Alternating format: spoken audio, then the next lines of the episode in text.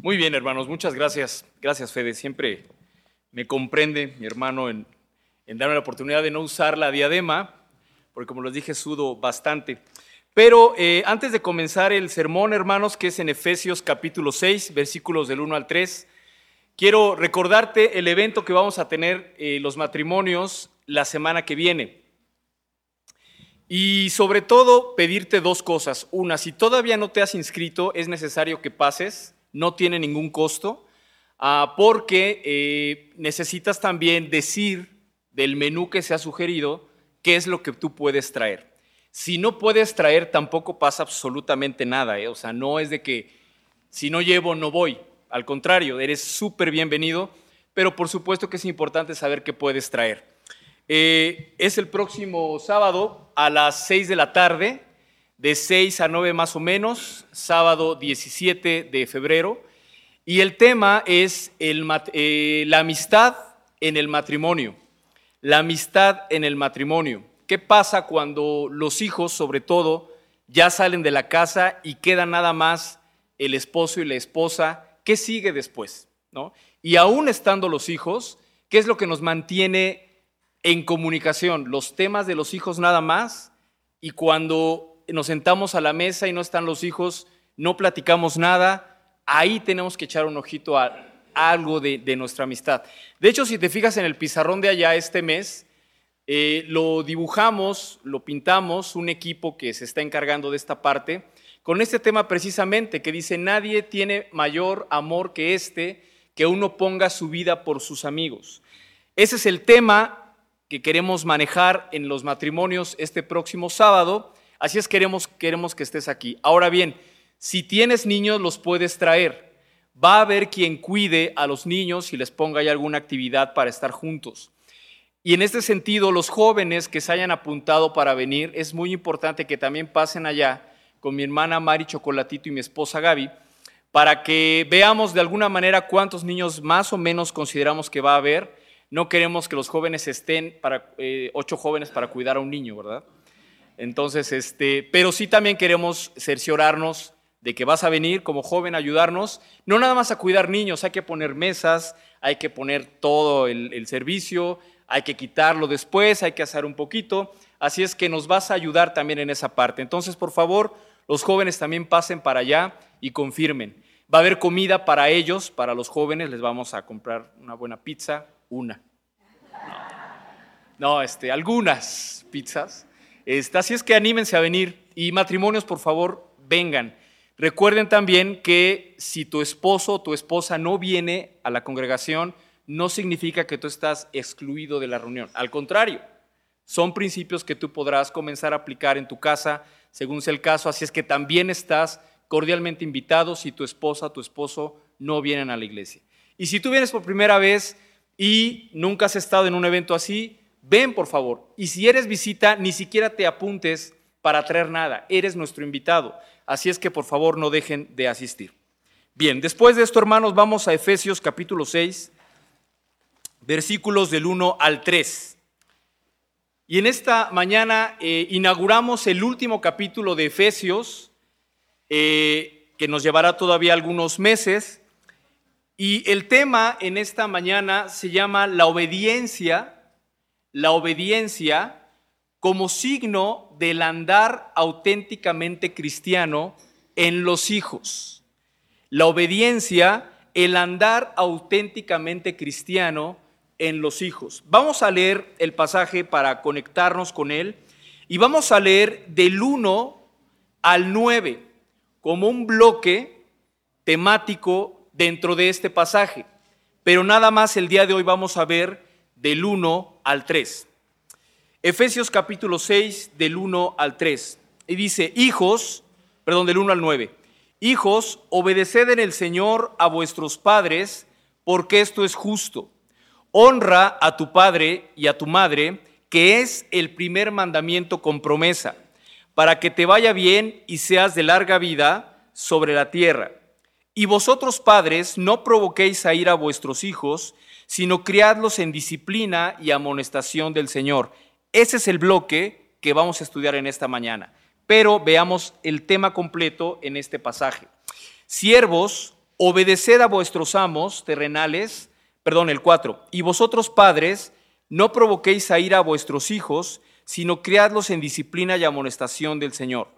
Siervos, obedeced a vuestros amos terrenales con temor y temblor, con sencillez de vuestro corazón, como a Cristo, no sirviendo al ojo, como los que quieren agradar a los hombres, sino como siervos de Cristo, de corazón, haciendo la voluntad de Dios, sirviendo de buena voluntad como al Señor y no a los hombres, sabiendo que el bien que cada uno hiciere, ese recibirá del Señor, sea siervo o sea libre. Y vosotros, amos, haced esto con ellos lo mismo, dejando las amenazas, sabiendo que el Señor de ellos y vuestro está en los cielos y que para Él no hay acepción de personas. Este bloque de Efesios capítulo 6 del 1 al 9, la verdad hermanos es de esos pasajes en la Biblia que son tan claros que pareciera que no necesitamos mayor explicación y darles tantas vueltas porque es muy claro lo que la Biblia dice o lo que Pablo en este caso quiso escribir. Pasajes que hablan por sí solos. Dice el versículo 1, hijos, obedecer en el Señor a vuestros padres. Y ante eso no hay quizás mayor cosa que explicar. La lectura normal nos da inmediatamente la enseñanza que Pablo quiere comunicar. De hecho, si lo tomamos en su naturaleza como tal, como carta, Pablo, por supuesto, que conocía algunas necesidades de la iglesia a la que estaba escribiendo y con base en eso estaba escribiendo su carta. Sin embargo, inspirado por el Espíritu Santo, ya vimos durante todo Efesios que toca grandes temas teológicos que han hecho que obviamente nosotros expliquemos un poco más allá de lo que de manera natural Pablo ha venido argumentando durante toda, toda la carta. Eh, si nosotros nos adentramos en el pasaje con ganas de estudiarlo, hermanos, vamos a encontrar que si bien la enseñanza es muy clara, los argumentos que Pablo da en este caso para que los hijos sean obedientes son precisamente los que nos dan la sustancia para estudiar este pasaje. Nos podemos quedar en hijos, obedecer al Señor a vuestros padres y de ahí irnos a nuestra casa y está bien porque eso es lo que Pablo quiso decir. Pero cuando él aumenta diciendo, porque esto es bueno, ahí ya hay una razón que es justamente lo que nosotros tenemos que estudiar para ver el alcance, la magnitud y cómo debe suceder esa obediencia. En Efesios 6, del 1 al 3, que es el bloque que vamos a estudiar, Pablo se dirige directamente a los hijos y si nos sentásemos con nuestra mente en ese tiempo, esta lectura de esta carta eh, sería como en un lugar como este o en una especie de sinagoga muy primitiva de aquel tiempo, donde estaban precisamente sentados los hijos de todas las personas que estaban ahí. Es decir, cuando Pablo leemos aquí, hijos, obedecer al Señor a vuestros padres, los hijos no estaban en una escuela dominical. Estaban ahí con ellos compartiendo la lectura de esta carta. De manera que a los más grandecitos, por supuesto que a sus oídos obedecer en el Señor a vuestros padres, comenzaba a tener un significado, porque tenían allá a un lado a sus papás. Pero obviamente en nuestra modernidad hemos hecho algunas cosas que no son malas para tratar de enfocarnos a las necesidades de los, de los niños. Pero si hay iglesias hoy día, y qué bueno que existen, donde los hijos, de la edad que sea, están sentados aquí, en el salón grande, con sus papás. En primer lugar, hermanos, vamos a ver entonces cuál es la razón de por qué Pablo, con mucha aplomo, sin darle más eh, vueltas, aquí en el capítulo 6, versículo 1 comienza diciendo, hijos, obedecer en el Señor a nuestros padres. Si tú vas al capítulo 4, versículo 1, todo este bloque del capítulo 4, capítulo 5 y capítulo 6, como ya lo hemos dicho, es pura vida cristiana práctica. En el versículo 1 del capítulo 4 le llama el andar digno. cómo los cristianos tienen que andar. Y recorre eh, eh, durante este pasaje y llega, por ejemplo, hasta las casadas, hasta los esposos, y a caer a cómo es el andar digno de los hijos. Pensamos sí que el esposo debe amar a la esposa. Pensamos en que la esposa debe sujetarse al esposo. Eso es un andar digno en el Señor. Pero llega Pablo a tocar al otro elemento de una familia cristiana, que son los hijos. Y el andar digno de un hijo cristiano es obedece a tus padres. Desafortunadamente, a veces, y lo platicábamos ayer en el estudio de varones, vemos a veces lo superficial en los hijos de creyentes. Es muy agradable en el Señor ver a nuestros hijos a lo mejor tocando en la alabanza o como maestros de escuela dominical. Sin embargo, a veces nada más vemos eso que están haciendo en la iglesia y pensamos que son chicos cristianos. ¿Por qué? Porque están involucrados en la iglesia. Pero el mejor parámetro para esto es cómo está la obediencia de ese bajista, de ese baterista, de ese maestrito de escuela dominical, cómo está la obediencia a sus padres en su casa. Ahí es donde vemos el andar digno de un hijo creyente. Y vamos a ver más adelante que a la obediencia se le suma la honra, que es todavía un aspecto mucho más grande que la simple y llana obediencia. Entonces, la razón de Pablo de tocar ahora a los hijos tiene que ver con estar tocando el bloque de la familia, después habla hacia los padres, habla hacia los, hacia los siervos y luego hacia los amos, pero todo está bajo la sombrilla del andar digno. Así es que la obediencia en la vida cristiana para los hijos es un andar digno, es una forma de mostrar que verdaderamente son hijos cristianos. Muy bien. Ahora, yo quiero decirte que yo estoy seguro que así como yo, tú debes conocer a familias que no son cristianas, que a lo mejor tienen buenos hijos. Y ayer lo veíamos en varones también. Buenos hijos en el contexto de lo que el mundo nos ha dicho que son buenos hijos. Ponían el, ejemplo ayer de que, oye, te se acerca alguien y te dice, oye, ¿cómo está tu hijo? Bien, trabajando, ya anda viendo lo de su casa, quizás se vaya a casar, o a lo mejor se va del país. Y en el mundo eso es un buen hijo o una buena hija. Ya terminó la carrera, va a irse a vivir al extranjero, quiere hacer una maestría. Y eso es nuestra definición en el mundo de cómo están tus hijos o qué bien están tus hijos. Pero casi nunca, hermanos, describimos a nuestros hijos en cuestiones espirituales. ¿Cómo está tu hijo? Ahí batallando el Señor con algunas cosas en su vida. O bien, gracias a Dios, lo veo que está buscando al Señor todas las mañanas, que está buscando abrir su Biblia, me pregunta cosas del Evangelio. Casi esa parte no la vemos como una descripción de buenos hijos. Normalmente nos vamos hacia las partes del mundo. Tú has de conocer seguramente familias así, donde hay buenos hijos, ¿no? Que están dándole a sus papás de alguna manera, pues una felicidad en su vida que no necesariamente son creyentes, pero son a nivel del mundo buenos hijos.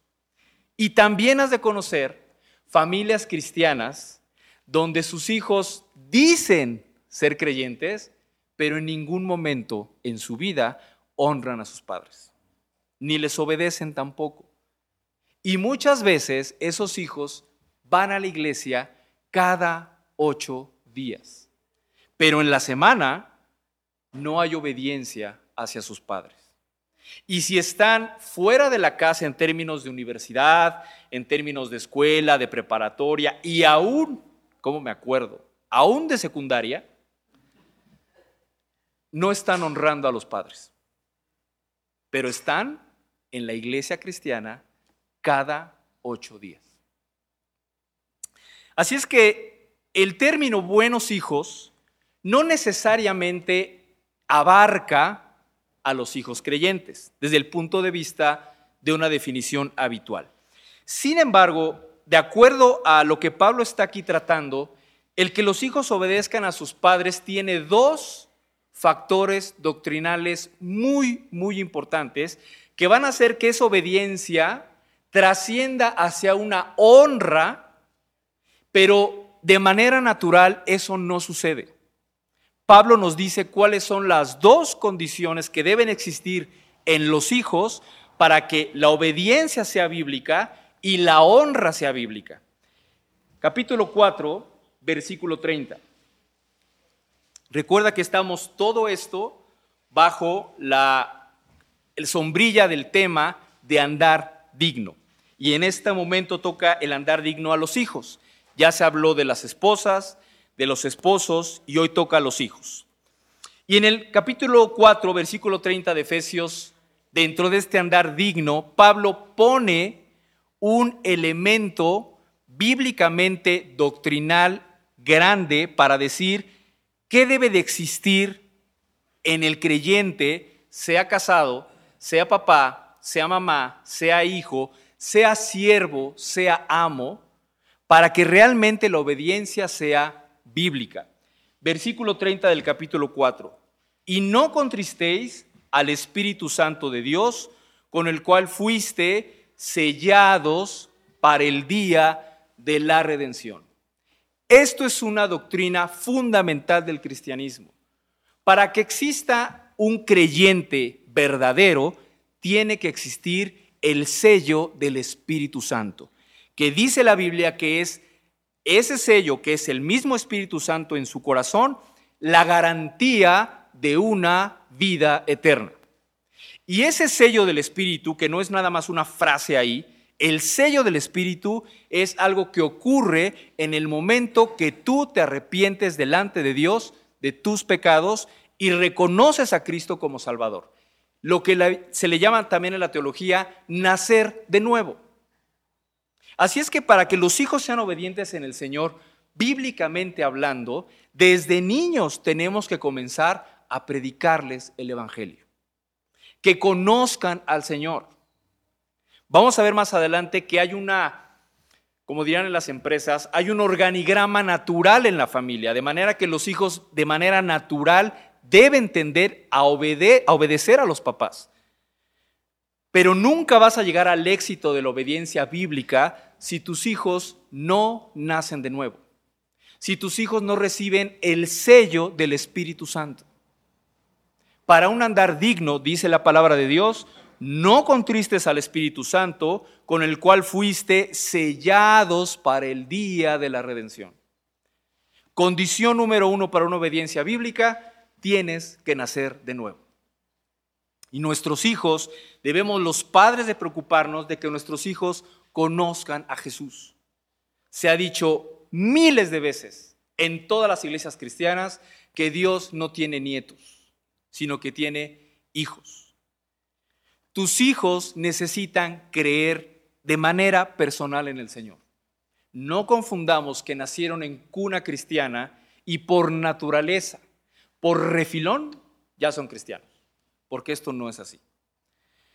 ¿Quieres una, obediencia real en tus hijos? Tienes que trabajarles el corazón para que nazcan de nuevo. Número 2, capítulo 5, versículo 18. Dentro del andar digno, la obediencia real bíblica cristiana es que la persona, en este caso los hijos, tengan el sello del Espíritu Santo, sean creyentes que han nacido de nuevo.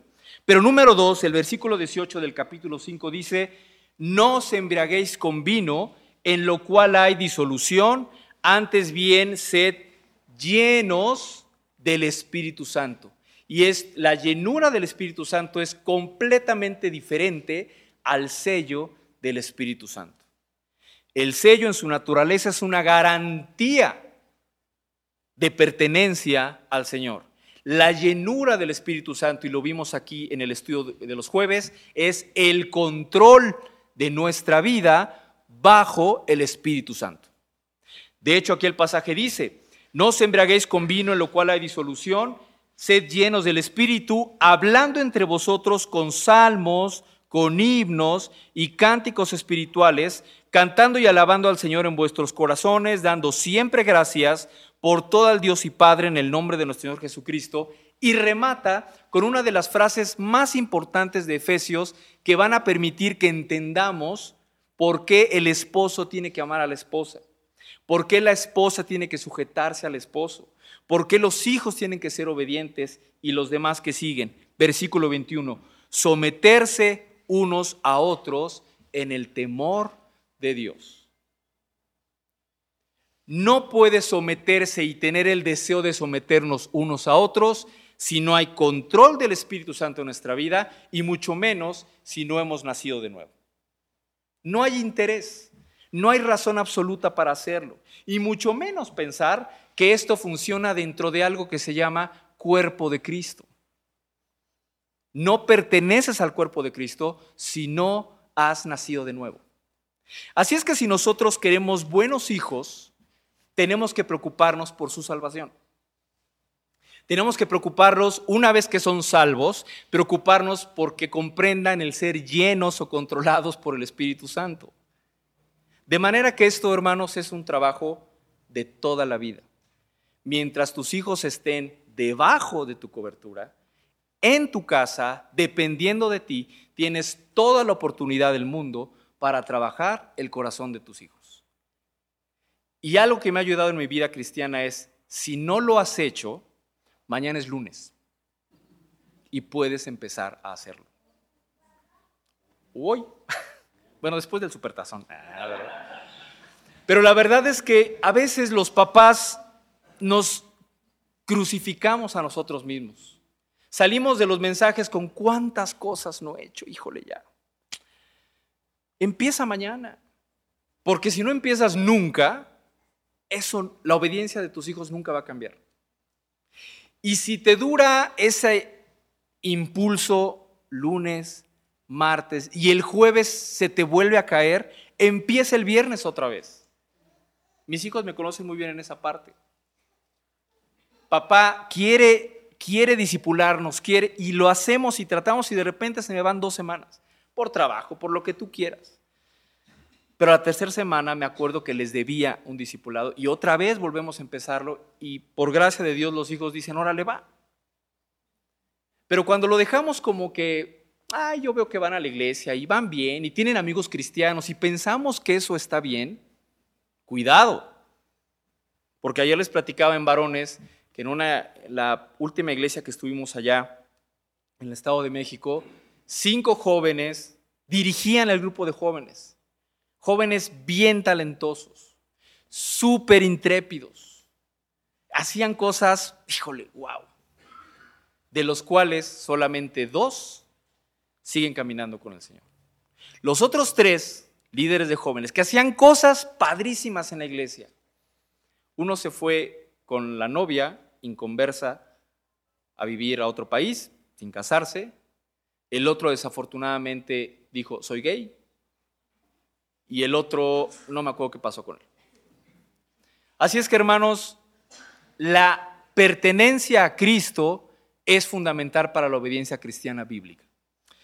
Bien, así es que tenemos entonces que andar dignamente. Para esto tenemos que ser creyentes verdaderos, ser sellados por el Espíritu. Tenemos nosotros también que ser llenos del Espíritu Santo una vez que somos cristianos. Y en el versículo 21 ya lo, ya lo veíamos, que dice someterse unos a otros en el temor del Señor. Los hijos no creyentes no van a tener temor del Señor si no son cristianos. Y no van a tener temor del Señor si tú no les enseñas el temor del Señor.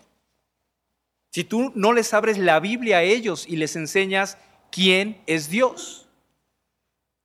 Si crees que porque vean en YouTube cosas cristianas o canten cosas cristianas, van a conocer al Señor, jamás va a pasar eso.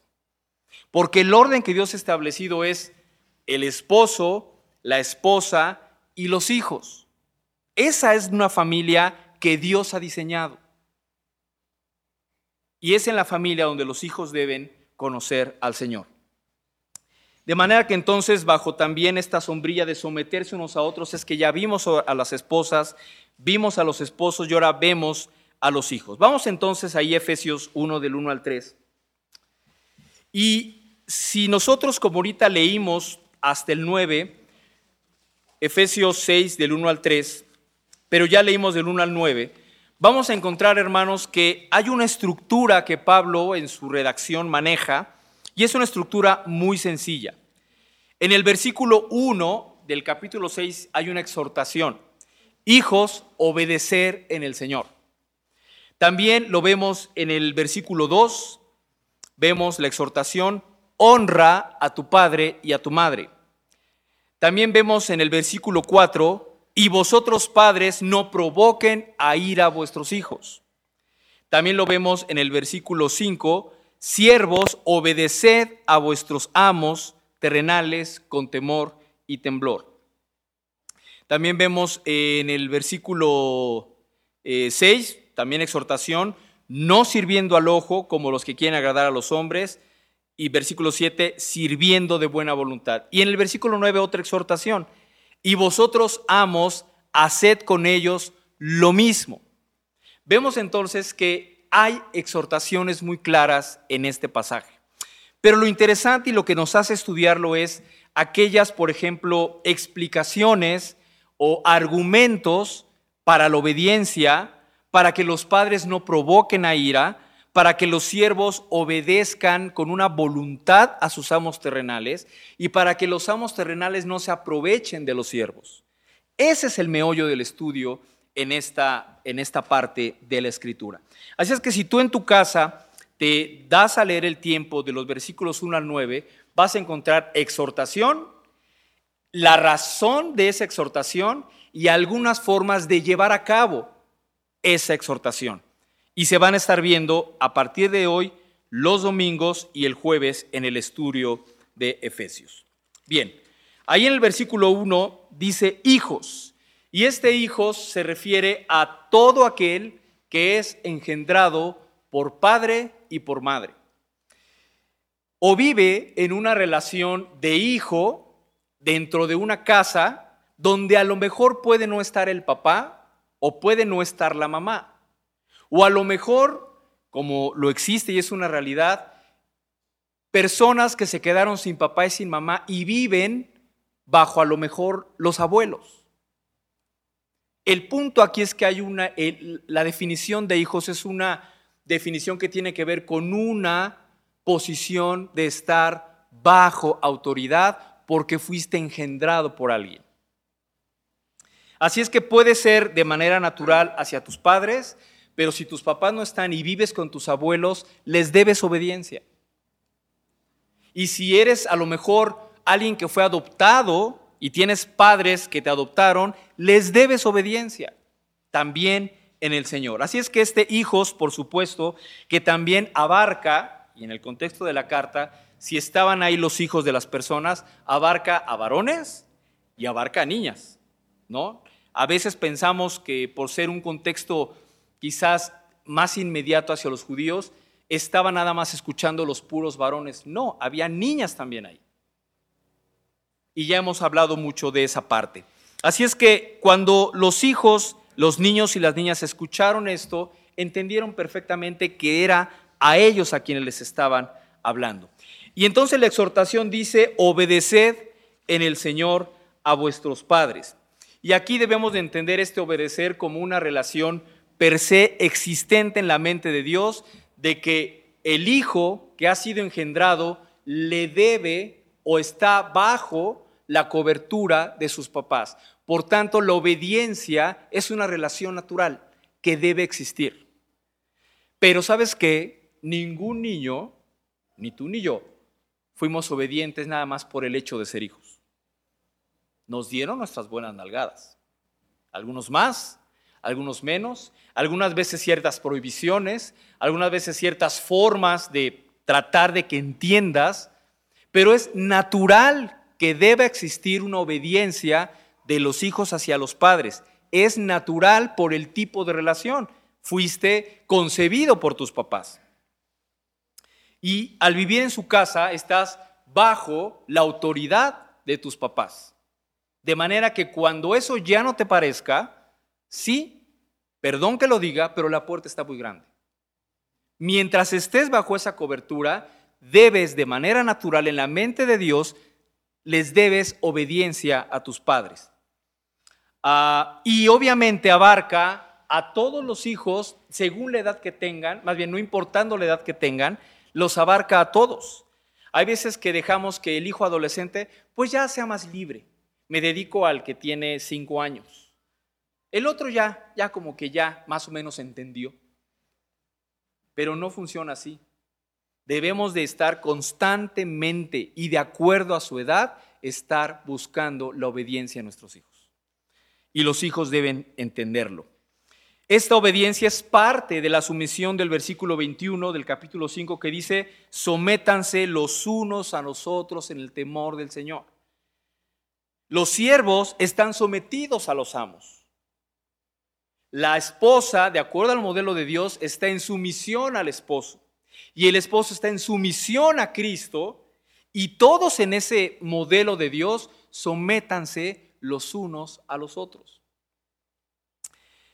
Esta obediencia no tiene ninguna condición. Yo he escuchado muchísimos hijos que dicen, el día que mi papá cambie su actitud, entonces ese día le obedezco. El día que mi papá se gane mi confianza, entonces le obedezco. Y a veces los hijos pueden llegar a tener razón desde un punto de vista si el papá o la mamá se han portado pues no muy bien.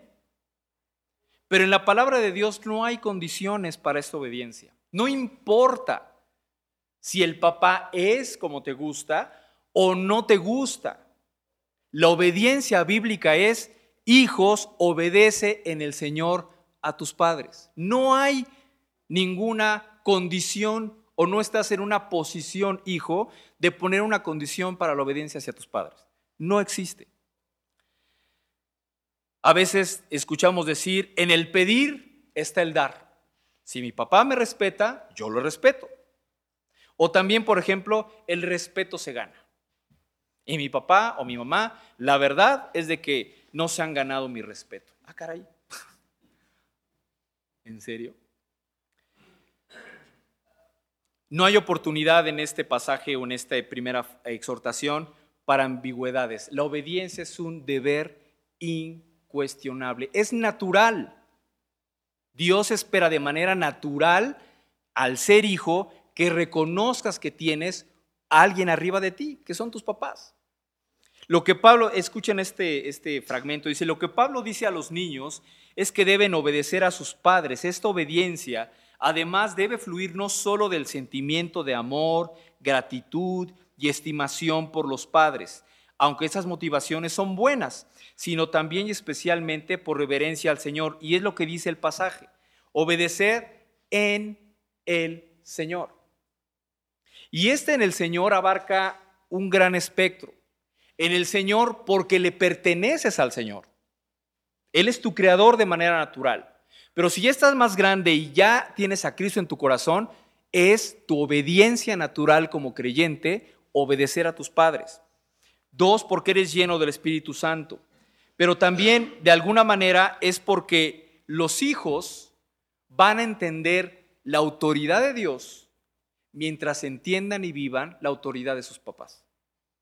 ¿Cómo quieres que tu hijo reconozca que Dios es su Señor si no te ve a ti, papá o mamá, como autoridad? Si no existe una autoridad para tus hijos, menos van a creer que Dios es una autoridad.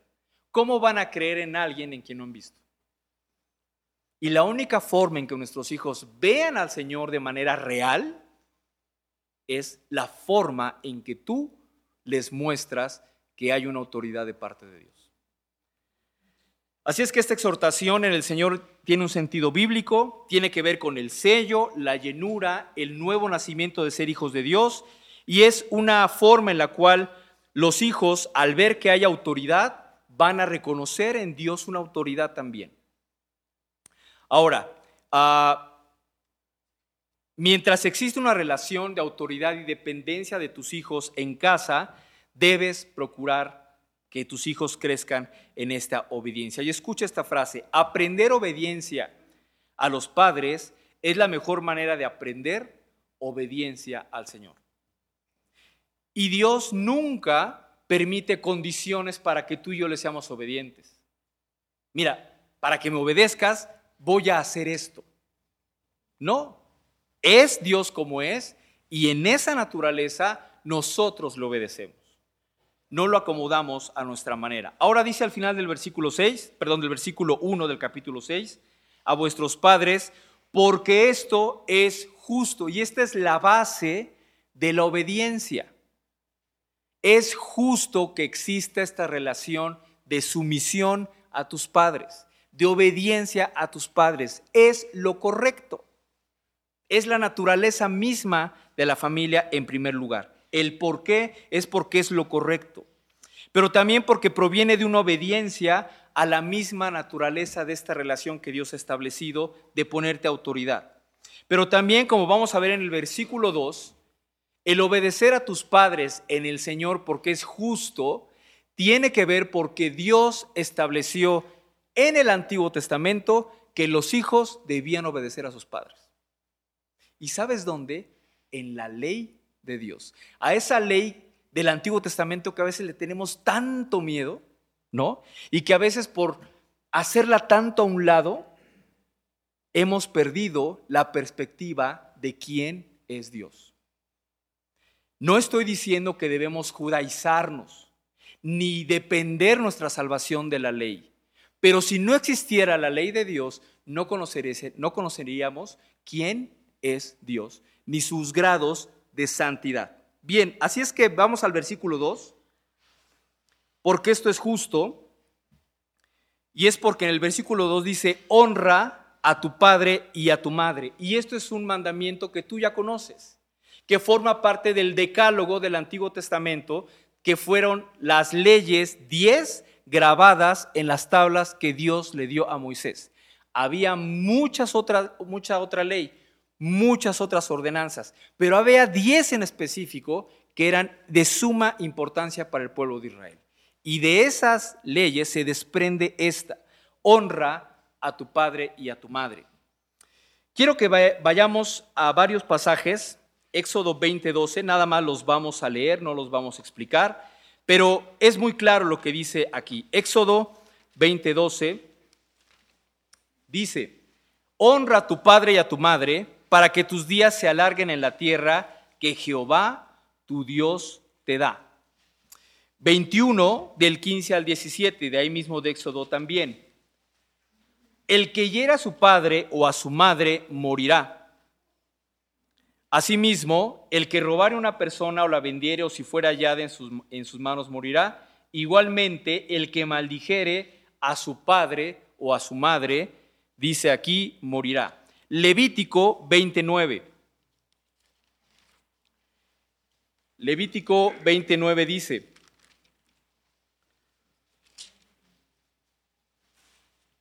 todo hombre que maldijere a su padre o a su madre, de cierto morirá.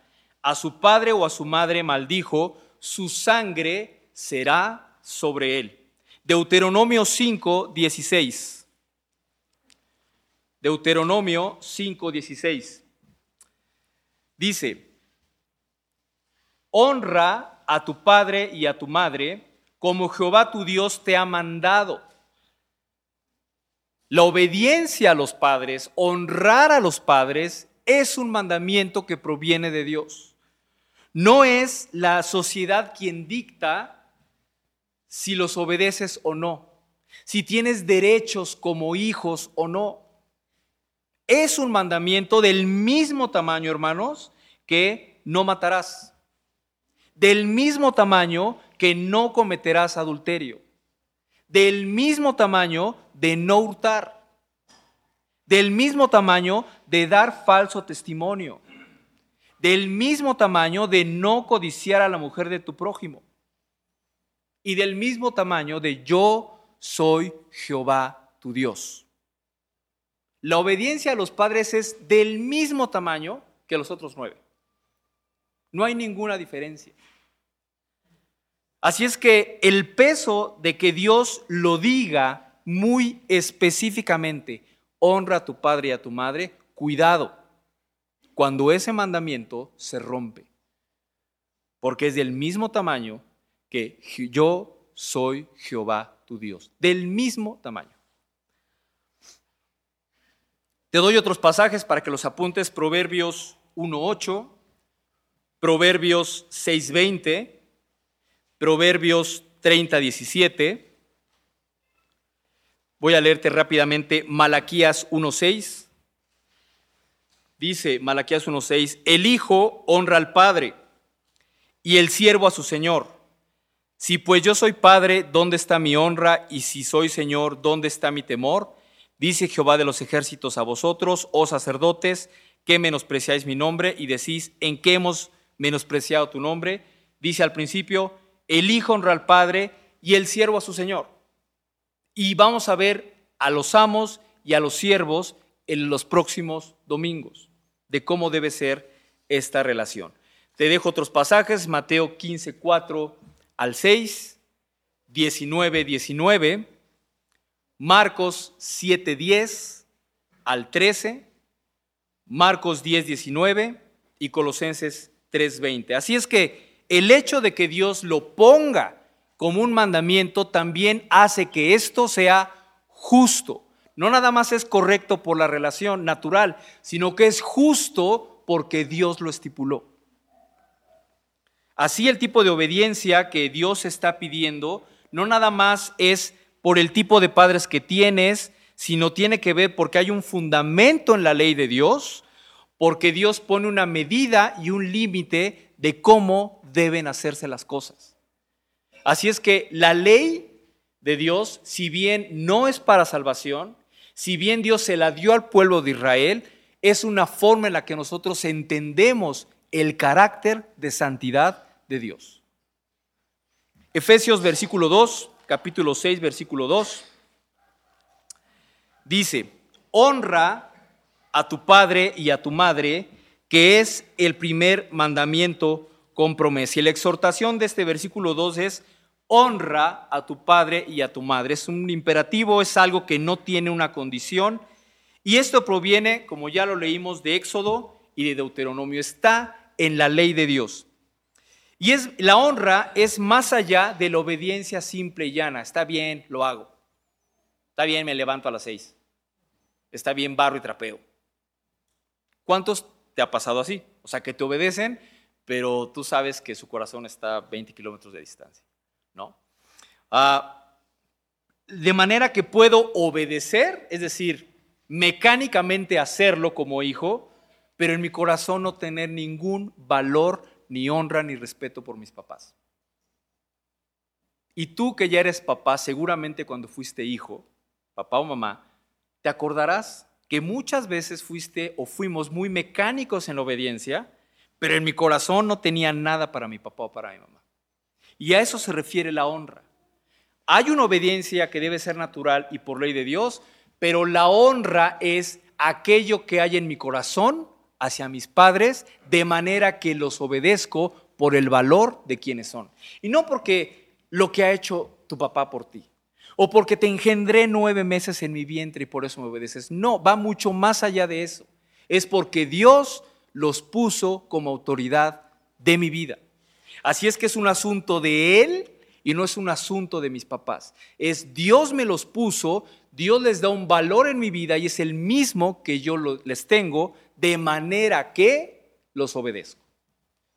Porque es una manera de darles un valor. De hecho, la honra es una manera como de ponerle precio a algo o un valor a algo.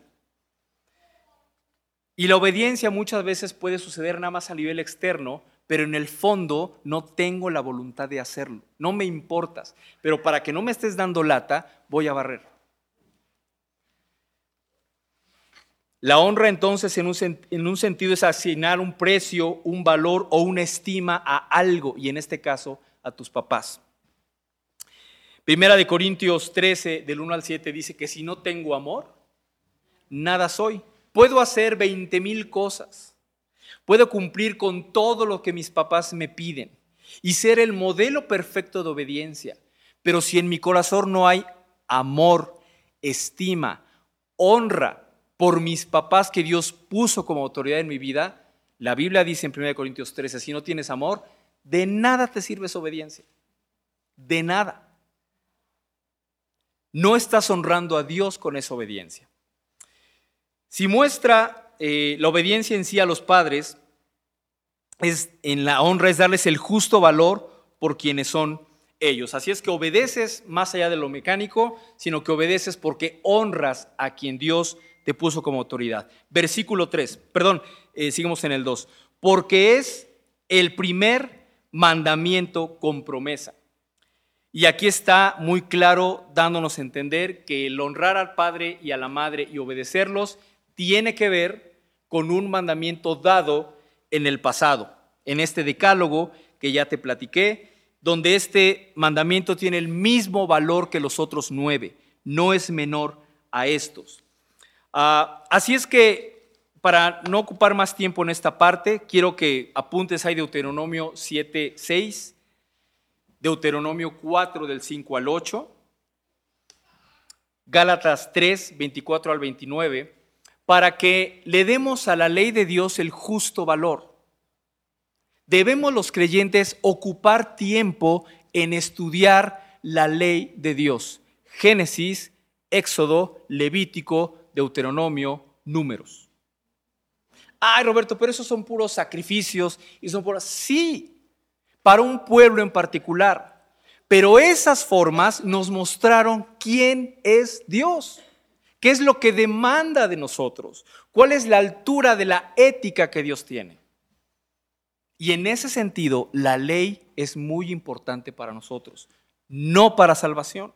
No estamos bajo la ley. Pero dicen Romanos que no conoceríamos el pecado si la ley no nos dijera lo que es pecado.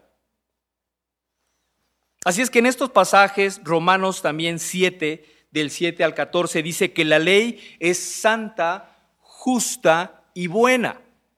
Tan es así que Cristo no vino a rechazar la ley.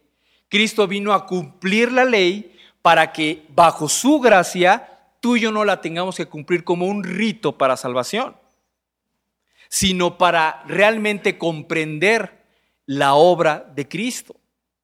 No sabríamos el alcance del sacrificio de Cristo si no entendiéramos los sacrificios del Antiguo Testamento. Y Romanos 6:14 muy claramente dice que el creyente no está bajo la ley como un régimen para agradar a Dios, pero sí como una forma de entender quién es Dios. Así es que cuando la Biblia dice honra a tu padre y a tu madre, que es el primer mandamiento con promesa, es porque el honrar al, padre y a la madre y obedecerlos es exactamente lo mismo que tienes que hacer con la obediencia a Dios. Igualito. Honrar a tus padres lo puedes hacer y podrás honrar a Dios porque ya lo pusiste en práctica con tus papás. Y cuando dice, bueno, eh, con promesa, para no ocupar más tiempo aquí, hay muchas posiciones cuando dice que es el primer mandamiento con promesa. La primera y más inmediata es la promesa que Dios les había dado a Israel de un pueblo, de un rey y de un reino. Y eso continúa vigente para Israel. Pero también esta promesa tiene que ver con, de alguna manera, eh, lo que dice eh, más adelantito también, que dice, para que te vaya bien y seas de larga vida sobre la tierra. Y uno pensaría, bueno, pues, ¿cuántos hijos buenos no se han muerto ya, ¿no? Y uno diría, bueno, entonces esa promesa, ¿cuál es? No necesariamente es que un hijo obediente va a vivir hasta los 90 años, porque la realidad nos dicta que eso no es cierto. De hecho, hay bebés que sin deberla ni temerla, hijos de familiares cristianos, han muerto de una forma que dices, por Dios, me acuerdo mucho del hijo de un cantante que se llamaba Stephen Curtis Chapman, que sale de su garage en, ahí en Estados Unidos y no se dio cuenta que el niño estaba, casi, bueno, un niño de dos, tres años, estaba parado atrás de la llanta de su gran camioneta. Él no sabía que estaba ahí. ¿Cómo iba a estar ahí el niño? Se arranca, se echa para atrás y aplasta a su propio hijo. ¿Dónde está la promesa de que serás de larga vida sobre la tierra. No, pues ese niño ya ni tiempo tuvo. Esta, básicamente, esta larga vida sobre la tierra tiene que ver con que vayamos a Proverbios 10:10. Y con esto vamos a ir ya cerrando. Proverbios 10:10.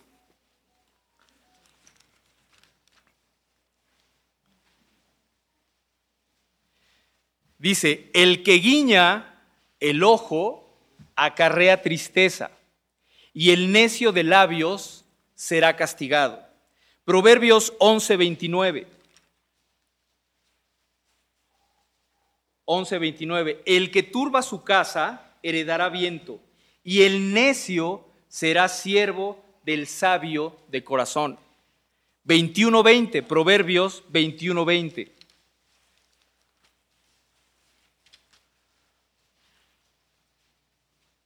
Tesoro precioso y aceite hay en la casa del sabio, mas el hombre insensato o necio o sin sensatez, todo lo echa a perder. Serás de larga vida sobre la tierra. La obediencia y la honra a los padres, un comportamiento bíblicamente correcto, te va a cuidar, a proteger de muchas de las cosas que quieran orillarte a, obedecer, a desobedecer y no honrar a tus padres. Veíamos ayer en varones la forma en la que Cristo respondió a las tentaciones. Escrito está. Larga vida sobre la tierra es, pórtate bien. y vas a ver que eso va a traer una recompensa en el modelo de Dios podrás vivir hasta los 50 o hasta los 60 o hasta los 98. La Biblia no, no da un parámetro de cuánto se alargue, pero no te metas en problemas y verás que tus días se van a alargar sobre la tierra. Métete en problemas, como dice aquí, el insensato todo lo echa a perder. Lo que la Biblia nos quiere decir de larga vida sobre la tierra es, pórtate bien y te va a ir bien. No tienes por qué meterte en problemas. Para que te vaya bien y seas de larga vida sobre la tierra. No solamente tiene que ver con la edad, ni con esta tierra en particular, sino también tiene que ver con la venidera. Larga vida en esta tierra, el cielo nuevo y la tierra nueva. ¿Quién habitará ahí? Los que son creyentes los que son sellados por el Espíritu Santo, los que son eh, controlados por el Espíritu Santo y que bajo esa cobertura se someten como hijos a la obediencia a sus padres. La obediencia a tus padres no te hace salvo, es una manifestación de tu salvación. Para terminar, quiero que vayas a Colosenses capítulo 3. Y Colosenses capítulo 3 y en general la carta de Colosenses tiene muchas similitudes con Efesios. Y quiero leer todo el capítulo 3, no lo voy a explicar, nada más lo voy a leer, pero es una, una manera bíblica de hacer una conclusión a este mensaje de obedecer a vuestros padres. Colosenses 3 nos da, al igual que Efesios, el andar digno auténticamente cristiano. Y en esta mañana le tocó a los hijos. Pero esposo también es para ti. Esposa también es para ti. Los que somos empleados también es para nosotros. Y los que son jefes de empresa también es para ti. Dice Colosenses 3. Si pues habéis resucitado con Cristo, busca las cosas de arriba. Obedecer a tus padres es buscar las cosas de arriba donde está Cristo sentado a la diestra de Dios. Poned la mira en las cosas de arriba, no en las de la tierra, porque habéis muerto. Habéis muerto y vuestra vida está escondida con Cristo es Dios, en Dios. Ese es el nuevo nacimiento. Cuando Cristo vuestra vida se manifieste, entonces vosotros también seréis manifestados eh, con Él en gloria. Y ahí está, en la tierra venidera. Versículo 5. Haced morir todo lo terrenal en vosotros fornicación, impureza, pasiones desordenadas, malos deseos, avaricia que es idolatría, cosas por las cuales la ira de Dios viene sobre los hijos de desobediencia. Si desobedecemos, la ira de Dios viene sobre nosotros. Ah, cosas por las cuales la ira de Dios viene sobre los hijos de desobediencia, en los cuales vosotros también anduviste en otro tiempo. Ya el cristiano no debe andar en desobediencia. Cuando vivías en ellas, pero ahora, es decir, hay un antes y un después, dejad también vosotros todas estas cosas, ira, enojo, malicia, blasfemia, palabras deshonestas, no se mientan los unos a los otros, habiéndose despojado del viejo hombre con sus hechos y revestidos del nuevo hombre. Esto lo vimos ya en Efesios. El obedecer a tus padres es una manifestación de que estás vestido de un nuevo hombre, de que has nacido de nuevo, el cual conforme a la imagen del que lo creó, se va renovando hasta el conocimiento pleno, donde no hay griego ni judío, circuncisión ni incircuncisión, bárbaro ni escita, siervo ni libre, sino que Cristo es el todo y en todos. Vestíos pues como escogidos de Dios. La obediencia a los padres es vivir como un escogido, como hijo de Dios. Santos, amados, de entrañable misericordia, de benignidad, de humildad, de mansedumbre, de paciencia, soportándose unos a otros y perdonándose unos a otros si alguno tuviere queja contra otro. Por eso si tu papá se portó mal, perdónalo y obedécelo y honralo. Porque de la misma manera Dios te ha perdonado a ti. Y sobre todas estas cosas, vestirse de amor, que es el vínculo perfecto, y la paz de Dios gobierne en vuestros corazones, a la que asimismo fuisteis llamados en un solo cuerpo y sed agradecidos. Muchos hijos están en la vida desubicados y llenos de ansiedades porque no han perdonado a sus papás. Pero la Biblia dice, perdónense unos a otros. La palabra de Cristo more en abundancia en vosotros, enseñando y exhortándoos unos a otros en toda sabiduría, cantando con gracia en vuestros corazones al Señor, con salmos e himnos y cánticos espirituales. 17 es muy importante. Todo lo que hagas, sea de palabra o de hecho, hacedlo todo en el nombre del Señor. Ahí está la honra. No obedezcamos a nuestros padres automáticamente sino por amor al Señor. Dando gracias a Dios Padre por medio de Él. Gracias a Dios por los padres que tienes. Son imperfectos. Pero tú llegaste a Cristo siendo imperfecto. Y eh, versículo 17, eh, y todo lo que hacéis, sea de palabra o de hecho, hacedlo todo en el nombre del Señor Jesús, dando gracias a Dios Padre por medio de Él. Casadas, Estad sujetas a vuestros maridos como conviene en el Señor. Maridos, amad a vuestras mujeres y no sean ásperos con ellas. Hijos, hijos, obedeced a vuestros padres en todo, porque esto agrada al Señor.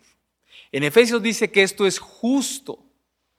En Colosenses dice, a Dios le es agradable que lo hagas. Y si no te interesa agradar a Dios, entonces yo no sé por qué te llamas cristiano. Si en tu corazón no está el querer agradar a Dios al obedecer a tus papás, no puedes llamarte cristiano. Y dice también aquí, ah, padres, no exasperen a sus hijos para que no se desalienten. Esto es el próximo domingo.